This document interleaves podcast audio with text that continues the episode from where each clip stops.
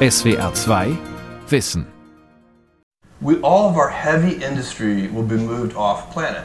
So stellt sich Amazon-Gründer Jeff Bezos die Zukunft vor. And Earth will be zoned residential and light industrial. Die gesamte Schwerindustrie, das, was schmutzig ist oder Kohlenstoff verbrennt, verlagern wir ins All. Die Erde ist zum Wohnen da, allenfalls für leichte, saubere Industrie. Hat sich da einer ein schönes, aber weltfremdes Zukunftsbild gemalt? Aber wer das sagt, ist schließlich Jeff Bezos, einer der erfolgreichsten Unternehmer der Welt, einer, der nicht mal eben Hirngespinste in den Raum wirft, die er nicht ernst meint. Dessen Unternehmen Blue Origin baut gerade im Auftrag der NASA eine Mondlandefähre. Raumfahrt als Geschäft, Fabriken im Weltraum, Serverparks auf dem Mond. Von Arthur Landwehr. Also, wie realistisch ist diese Idee von Fabriken im Weltall? Das habe ich Thomas Zurbuchen gefragt, Wissenschaftsdirektor der NASA. Der Amerikaner schweizerischer Abstammung ist einer der einflussreichsten Menschen in der Weltraumindustrie. Ganze Fabriken in den Raum zu stellen, ist wirklich eine Vision für eine Zukunft, nicht in den nächsten fünf oder zehn Jahren, ist eine Vision für eine Zukunft auf der Zeitskala von Dekaden, also 10, 20, 30, 40, 50 Jahren und so weiter. 10, 9, Ignition Sequence Start. Nun gut, das hier ist schon über 50 Jahre her. Und ein großer Teil der Menschheit erinnert sich noch persönlich daran. Liftoff. We have a liftoff on Apollo 11. Gut 50 Jahre nach der Apollo 11 Mondlandung ist tatsächlich ein neuer Enthusiasmus für den Weltraum zu erleben. Doch diesmal geht es nicht darum, unseren Wissensdurst zu stillen, zu forschen und zu neuen Abenteuern aufzubrechen. Jetzt geht es um viel Geld, neue Businessmodelle und die Zukunft unserer Wirtschaft. Wir glauben daran, dass wir Menschen zu einer interplanetaren Gesellschaft werden. Es ist nicht so, dass die Menschen auf der Erde Teil einer Wirtschaft im Weltraum werden. Die Ökonomie wird eine Weltraumökonomie sein. Das ist Mehak Sarang, die an der Harvard University in Boston Weltraumökonomie erforscht. Im Media Lab des MIT, der Massachusetts Institute of Technology, entwirft sie Forschungsprojekte fürs All. Im selben Institut, dem wir GPS fürs Auto, Touchscreen-Monitore, Multimedia und in Kleidung verwebte Computer verdanken, wo heute künstliche Intelligenz mit Hochdruck weiterentwickelt wird. The Earth is finite. And if the world economy and population is to keep expanding, space is the only way to go. Die Erde sei halt begrenzt, sagt Jeff Bezos. Und wenn die Erdbevölkerung und die Weltwirtschaft weiter wachsen würden, dann bliebe nur der Weltraum. War es das, was Neil Armstrong am 20. Juli 1969 meinte, als er sagte, dass sein kleiner Schritt auf dem Mond ein gigantischer Sprung für die Menschheit bedeute? Es ist keine Frage mehr. Wir erweitern gerade unseren Lebensraum. Wenn auch nicht mit Kolonien aus Science-Fiction-Filmen, aber eben doch als Wirtschaftsraum. Wo stehen wir da? Und was passiert schon jetzt? Wie weit entfernt sind wir von Fabriken im Weltraum? Wie wird schon heute wie morgen im All Geld verdient? Und beginnen wir genau dort, im All, auf der Internationalen Raumstation, die in rund 400 Kilometern Höhe um die Erde kreist. Das ist die Astronautin Serena Ornan-Chancellor. In der Hand hält sie Plexiglasbehälter, in denen menschliche Blutgefäßzellen wachsen. An denen testet sie ein neues Krebsmedikament. Warum im All? Das frage ich Paul und Shushing Geminet, Denen gehören diese Zellkulturen nämlich ihrem Pharmaunternehmen Angiex in Boston. We observe that astronauts have higher rates of cardiovascular disease but lower rates of cancer. Wir haben beobachtet, dass Astronauten mehr Herz- und Kreislauferkrankungen haben, aber weniger Krebs.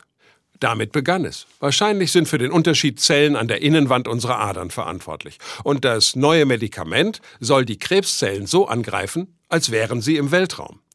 Die Zellkolonien aber kann man wegen der Schwerkraft auf der Erde nicht wirklich züchten. Uh,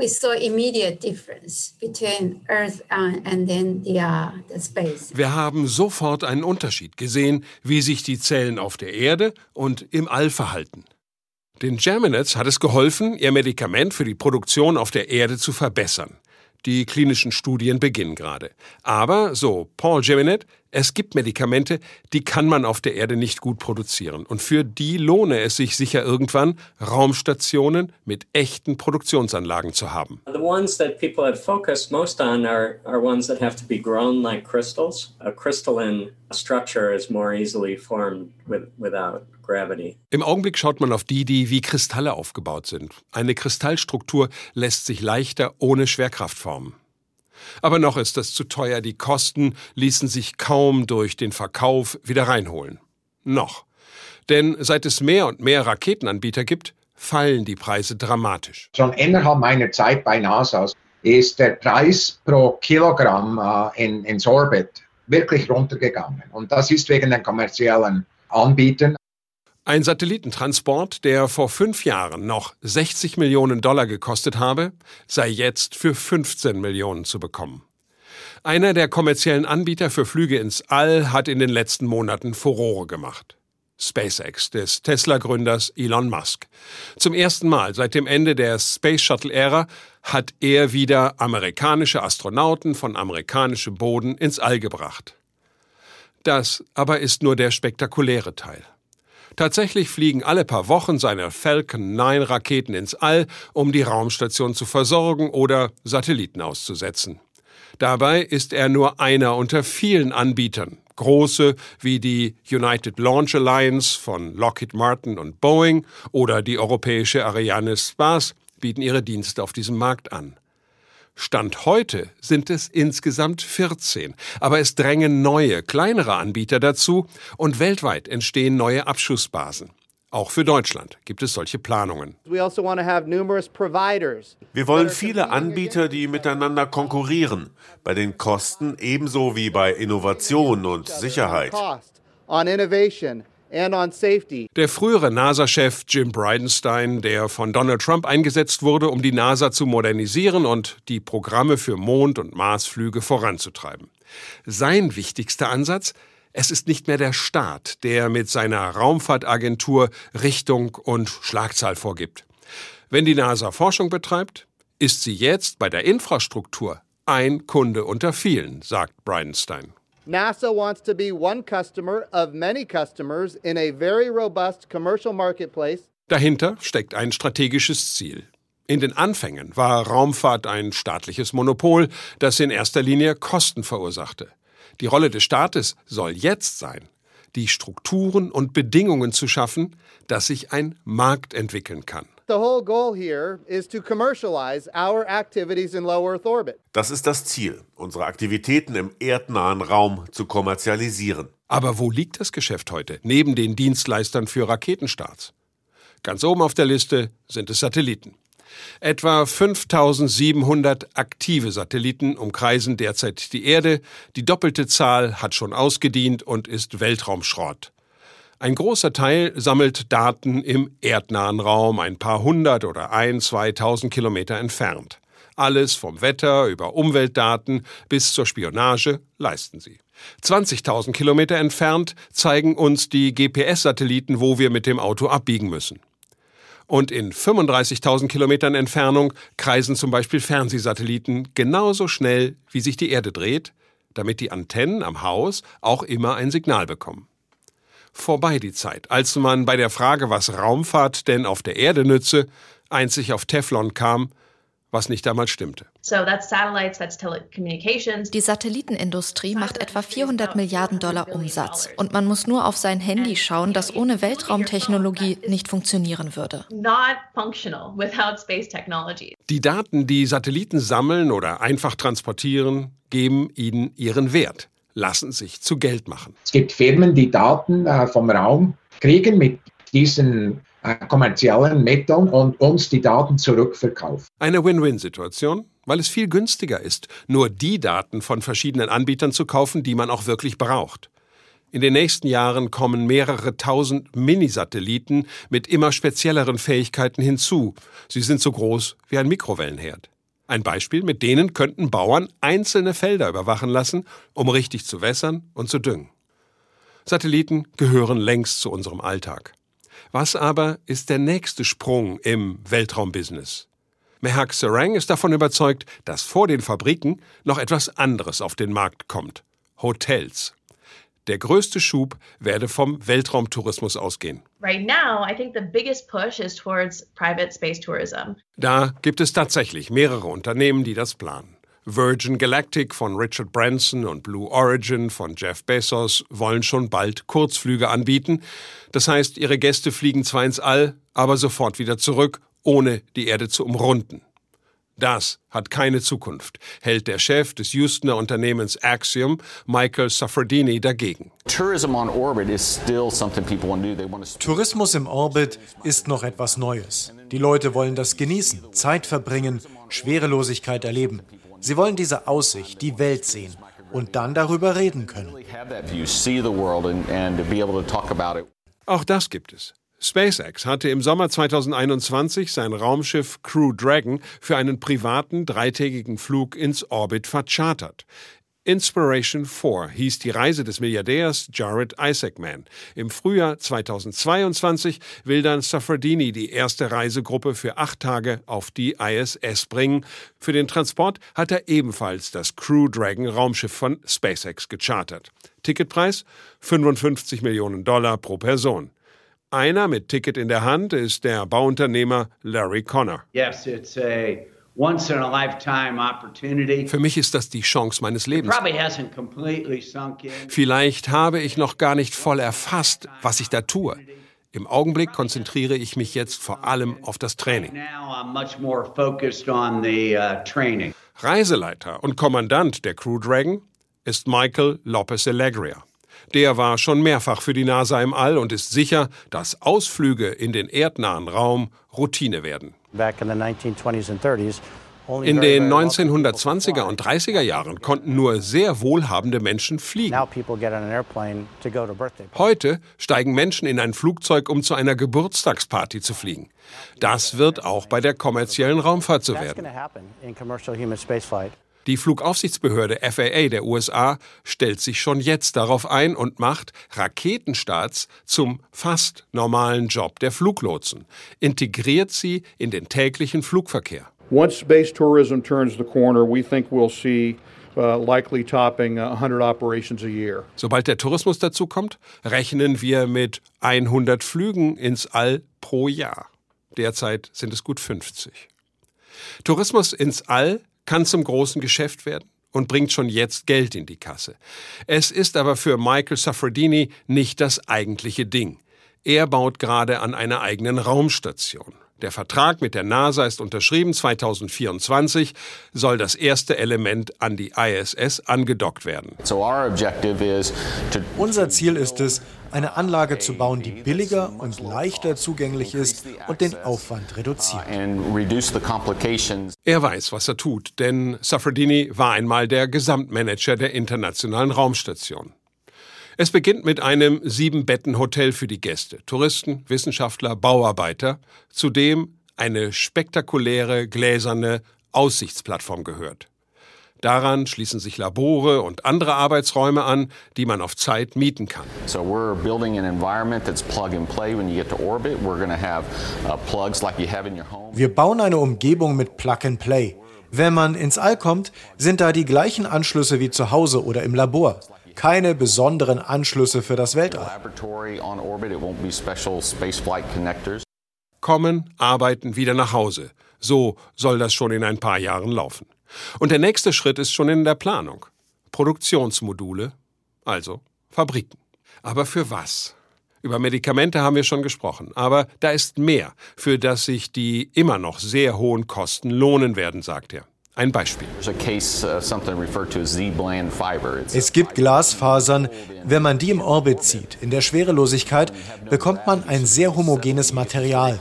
Die sind 100 mal leistungsfähiger als Kabel, die man auf der Erde produziert.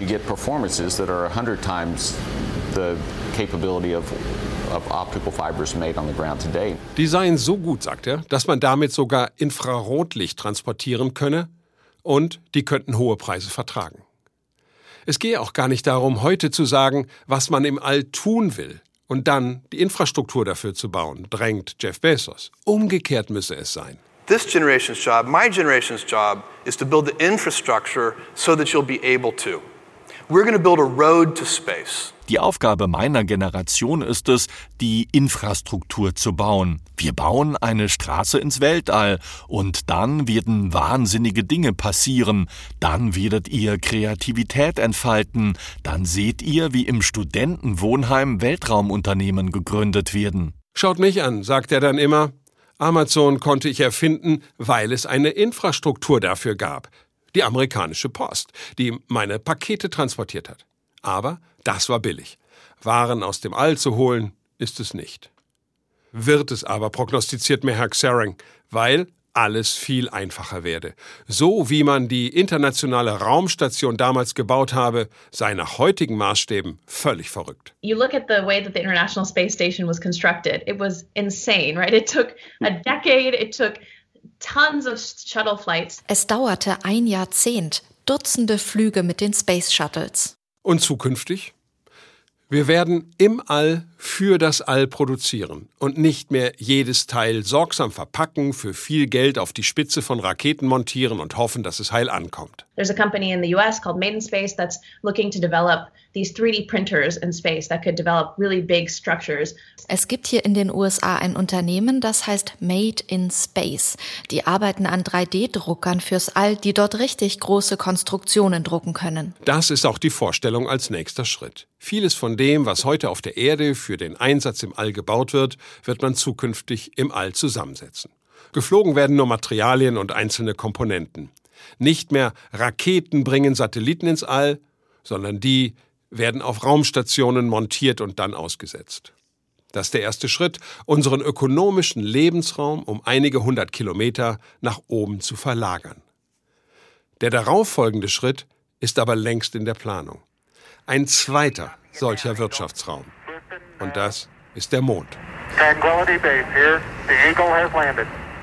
Seit 50 Jahren waren keine Menschen mehr auf unserem Trabanten. Wohl aber mehrere Landefahrzeuge und Roboter verschiedener Länder. Zuletzt hat ein unbemanntes chinesisches Raumschiff Mondgestein zurück zur Erde gebracht. Die amerikanischen Ziele sind ambitionierter. We're going to the moon to stay by 2024. 2024 gehen wir auf den Mond, um dort zu bleiben. Mindestens eine Frau und einen Mann will die NASA dorthin schicken im ersten Schritt für einen einfachen Hin- und Rückflug. Dann aber will man dauerhaft präsent sein, um von dort Flüge zum Mars vorzubereiten, mit einer Raumstation im Mondorbit, mit Shuttle-Service von dort zur Mondoberfläche. Uh, we want to learn how to live and work on another world really for one purpose, and that is to go on to Mars. Wir wollen lernen, wie man in einer anderen Welt lebt und arbeitet, das mit dem Ziel, weiter zum Mars zu fliegen. Warum aber erst auf den Mond? Der ist nur drei Reisetage entfernt und das macht es leichter, Material hin und her zu transportieren. Und da er nur ein Sechstel der Erdanziehungskraft hat und keine Atmosphäre, sind Raketenstarts von dort erheblich einfacher. Darüber hinaus? In 2009 2009 haben wir zum ersten Mal nachgewiesen, dass es hunderte Millionen Tonnen Wassereis am Südpol des Mondes gibt. Aus Wasser aber kann man Wasserstoff und damit Raketentreibstoff gewinnen. Und nicht zuletzt glaubt man, dass es große Mengen wertvoller Metalle und die für die Elektronikindustrie so wichtigen seltenen Erden auf dem Mond gibt. Die NASA hat ein wissenschaftliches Ziel und gleichzeitig sehen mehrere große und kleine Unternehmen lohnende Geschäfte auf dem Mond. Nicht irgendwann, sondern bald. Drei Unternehmen hat die NASA den Auftrag erteilt, ein Mondlandefahrzeug für Menschen zu entwickeln. SpaceX, Blue Origin und Dynetics.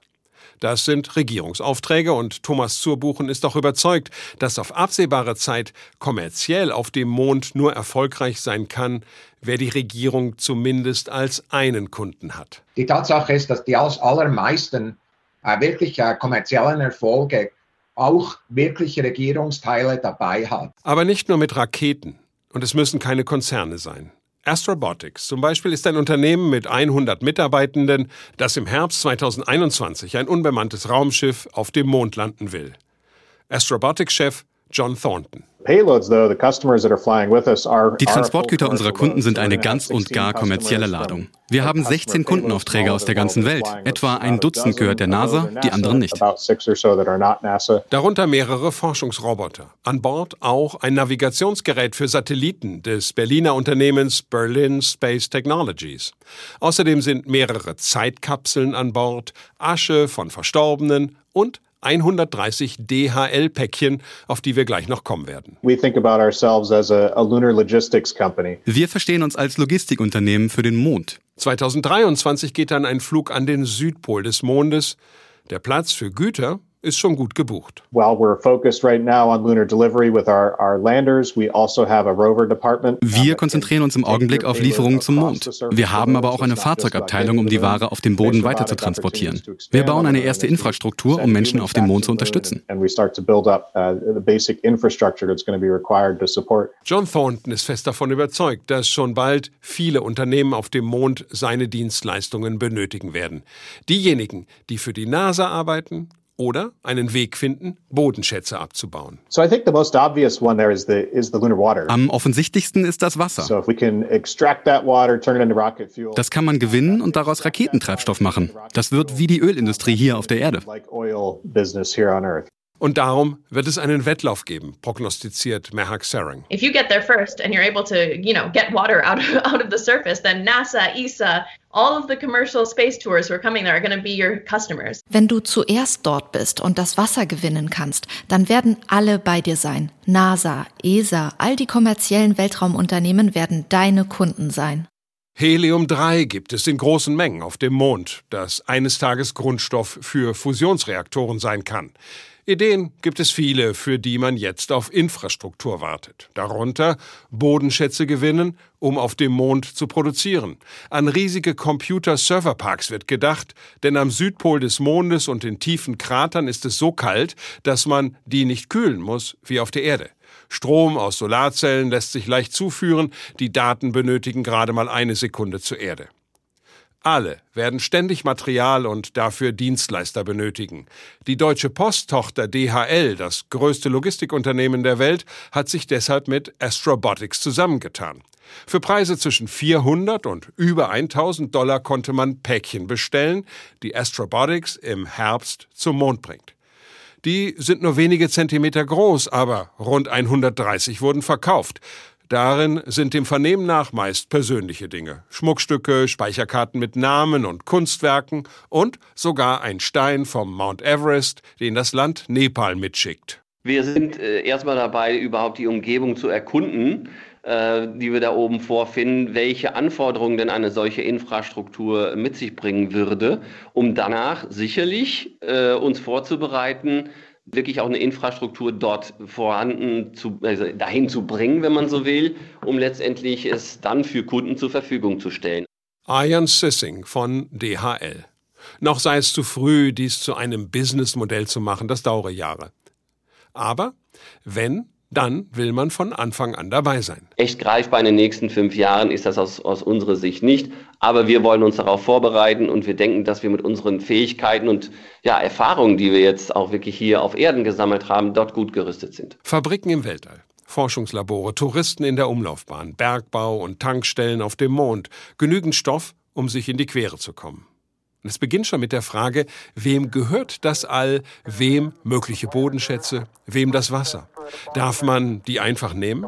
Darf man Gebiete für sich reservieren und andere fernhalten? Wir kommen in Frieden zum Wohle der Menschheit, hatte Neil Armstrong 1969 bei der ersten Mondlandung gesagt. Der grundlegende internationale Weltraumvertrag stammt aus dem Jahr 1967 und geht von friedlichem Nebeneinander und Forschung aus. An kommerzielle Raumfahrt hatte da noch niemand gedacht. There are certain things in the treaties that are prohibited, like declaring sovereignty on a particular part of a celestial body or on a celestial body itself. Manche Dinge sind nach dem Vertrag verboten, zum Beispiel einen Himmelskörper oder einen Teil davon zum Hoheitsgebiet zu erklären. Henry Hertzfeld, Professor für Weltraumrecht an der George Washington University in Washington. Dass es auf dem Mond amerikanische und eine chinesische Flagge gibt, hat nur symbolische Bedeutung. Aber für die USA hat Präsident Obama 2015 ein Gesetz unterschrieben, das jedem Amerikaner das Recht gibt, Ressourcen im All zu generieren. Das hat international zu Irritationen geführt. Aber um ihren Anspruch zu unterstreichen, hat die NASA gegen Geld mehreren Unternehmen Aufträge erteilt, Mondstaub einzusammeln, auf dem Mond zu deponieren und das Eigentum an die NASA zu übertragen. Sobald es dazu kommt, wird das Eigentumsrecht auf den Prüfstand kommen. Es gab noch kein Gerichtsverfahren, das wurde noch nicht getestet. Die UNO hat die Frage der Bodenschätze auf ihrer Agenda, aber hat noch nicht einmal eine formale Arbeitsgruppe dazu eingesetzt. They haven't even formed a formal working group yet. They're just exchanging information about this. Und das setzt sich fort bei den attraktiven Landeplätzen. Wo Bodenschätze liegen, weiß man noch nicht. Regionen mit Wasser gibt es nur wenige. There's very few sites on the moon also that are advantageous in terms of terrain. Es gibt nur wenige Gegenden auf dem Mond, die wegen ihrer Topographie geeignet sind, zu landen und Infrastruktur aufzubauen. Wir werden Überfüllung sehen. Und sollte sich alles ohne neue internationale Regeln beschleunigen, so Saring, werde es zu einem Wettlauf kommen. Die zuerst dort sind, haben viele Vorteile. Sie definieren ihre eigenen Schutzgebiete, sie markieren die Plätze, die sie wollen, und sie kommen zuerst an die Ressourcen. Und schließlich geht es um die gleichen Fragen wie auf der Erde. Wollen wir die Bodenschätze des Mondes einfach abbauen oder sparsamer damit umgehen als auf der Erde? Wie schützen wir den Raum in der Nähe unseres Planeten? Wir brauchen auf jeden Fall Umweltschutzgesetze für den Weltraum, sagt Thomas Zurbuchen. Genauso wie, dass wir eben Naturschutzgebiete auf der Erde haben, die wir wirklich schützen wollen von allen Industrien. Das ist unglaublich wichtig, dass wir, dass wir auch das tun im Raum. Denn natürlich wird es Konflikte geben, die erwartet Zurbuchen auch zwischen kommerziellen Interessen und Wissenschaft. Ein Beispiel, der beste Platz überhaupt, um tief ins Weltall zu schauen, ist die Rückseite des Mondes. Dort gibt es praktisch keine störenden künstlichen Radiowellen von der Erde. Stellt man dort aber Fabriken oder Computerfarmen hin, kann das massiv stören. Es ist unglaublich wichtig, dass wir die Diskussion jetzt haben. Und das heißt nicht, dass sie nicht gehen sollen. Absolut nicht. Vor 70 Jahren war das Rennen um das Weltall eines zwischen Nationen und politischen Systemen. Es ging um Ehre und Dominanz. Der heutige Weltraumenthusiasmus hat eine andere Basis. Jetzt geht es um eine neue Dimension der Globalisierung. Darum, unseren Wirtschaftsraum ins All auszudehnen. Das ist dann keine andere Welt mehr, wie man so gern sagt. Das wird Teil unserer Welt, die vor allem auch ein großer Marktplatz ist.